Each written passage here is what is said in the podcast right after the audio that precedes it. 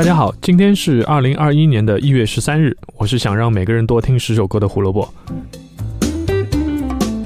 胡说音乐历史节目依然是每天更新，想知道每天的音乐小故事，记得关注我们在荔枝、网易云、B 站还有小宇宙上的账号。找不到我们的话呢，搜索一下“胡说音乐历史”或者是“火救湖电台”，你就会找到我们啦。直接关注那个账号，就可以得到每天的新的节目了。今天我们要讲披头士著名的黄色潜水艇。但是围绕着这五个字，却有着许多我不得不给大家科普或者是澄清的内容。我相信听众朋友们听《黄色潜水艇》这首歌已经听烂了，所以我们换个口味。至于今天推荐什么，往下听就知道了。一九六九年一月十三日，披头士发行第十张录音室专辑《Yellow Submarine》，就是黄色潜水艇。不知道大家有没有听清刚才那句话？一九六九年一月十三日发行的不是黄色潜水艇的单曲。而是披头士的第十张录音室专辑和黄色潜水艇的电影原声。呃，我相信很多人会问说这有什么区别？有区别，而且区别很大。我们按照时间先后顺序，一共要给大家讲四个时间点。首先率先问世的是《黄色潜水艇》这首歌，不过不是提前了几个星期，这首歌是在一九六六年的八月五日。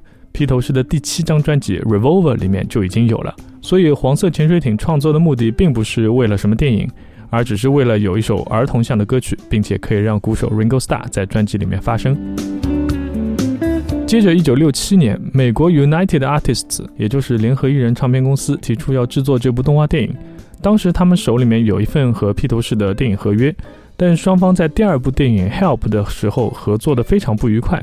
所以这个提案出来以后，披头士根本不在意这个电影到底是什么样子，反正能赶紧履行完这份合约就可以了。当时吉他手乔治·哈里森曾经有过这样一句话，说这部电影最好的一点就是和我们一点关系都没有。在这样没有人疼的情况下，这部电影在一九六八年七月十七日在英国上映，四个月后的十一月十三日在美国上映，然后就是今天这个时间点了。一九六九年的一月十三日，在电影于美国上映两个月以后，披头士发行了这张《黄色潜水艇》的录音室专辑。还记得乔治·哈里森那句话吗？这部电影最好的一点就是跟披头士一点关系都没有。这不光是他一个人的想法，而是全体成员的想法。约翰·列侬曾经表示：“我们给这部电影的东西就是 nothing，什么都不给。”所以，让我们来看看这张专辑里面到底有一些什么样的东西。黄色潜水艇和 All You Need Is Love 是之前已经发售过的单曲，所以不需要披头士做任何的工作，啊，就是你爱拿去用你就拿去用。Only a Northern Song 是乔治·哈里森写的，但是在1967年发行 Sgt. Pepper Lonely Heart Club 那张专辑的时候，并没有被选中，所以就被扔到了这里。All Together Now 是保罗·麦卡特尼改编自一首为他亲戚写的歌，啊，所以也是一首无所谓的歌曲。他自己都说这首歌是想要扔掉的东西。啊，所以也被放到这张专辑里面。It's all too much 还是乔治·哈里森的歌，没有被收录在《Magical Mystery Tour》这张专辑里面，依然是一首不重要的歌。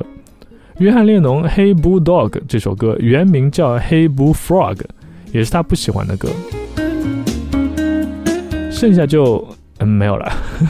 整张专辑一共就这六首歌，剩下的七段都是电影配乐，还不是披头士写的，是为他们每张专辑都出谋划策、尽心尽力啊，被称为第五个披头士的 George Martin 写的。第五个披头士这个称号是不是有点耳熟啊？在胡说音乐历史的这个里面，我们曾经说过，披头士的经纪人 Brian Epstein 也是被称为第五个披头士的人。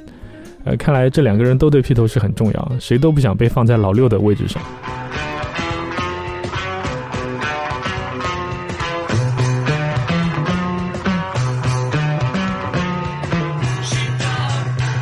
OK，我们接下来说最后一个时间点。一九九九年九月十三日，披头士的唱片公司 Apple Records 发行了名叫《黄色潜水艇》的披头士的精选集。相比前面几个来说，这个时间点是真的不太重要了。那说到现在，也该轮到我们推荐今天的歌曲了。开头我们说过，今天不会推荐《黄色潜水艇》，那我们推荐什么呢？今天就是要推荐 John Lennon 放在这张专辑里面那首歌《Hey Bulldog》。纯粹只是因为我相信大家已经听腻了《黄色潜水艇》这首歌，到处都是啊，所以给大家换个口味而已。这部电影在出生时，披头士不想花任何力气，不想给任何的支持，而且他们还想要借此完成和联合艺人唱片公司的协议。但是有趣的是，好像最后这两点披头士都没有做到。首先，当电影公映以后，披头士四个人发现自己错了，他们超爱这部电影，甚至后悔没有更多的参与到这部电影的制作当中。那唯一让他们对于这部电影不满意的就是，因为他们不愿意提供任何帮助，所以电影里面四个人的声音是由配音演员完成的，但是观众压根儿就没有在意这一点，这点让他们很伤心。其次是在履行合同这件事情上。因为有过一个传闻说，这部电影结束以后，这个合同依然没有被履行完。那至于到底是怎么说，暂时我还没有查到更多的信息。如果有知道的朋友，可以提醒一下我。最后再帮大家总结一下，那下次有人再跟你们聊黄色潜水艇的时候，你们就可以知道说这个人是不是真的懂音乐了。一九六六年有了《黄色潜水艇》这首歌，一九六八年电影上映，一九六九年。披头士的《黄色潜水艇》这张录音室专辑，也就电影原声发行。一九九九年是《黄色潜水艇》的披头士精选集发行。啊，这样就不会搞错啦。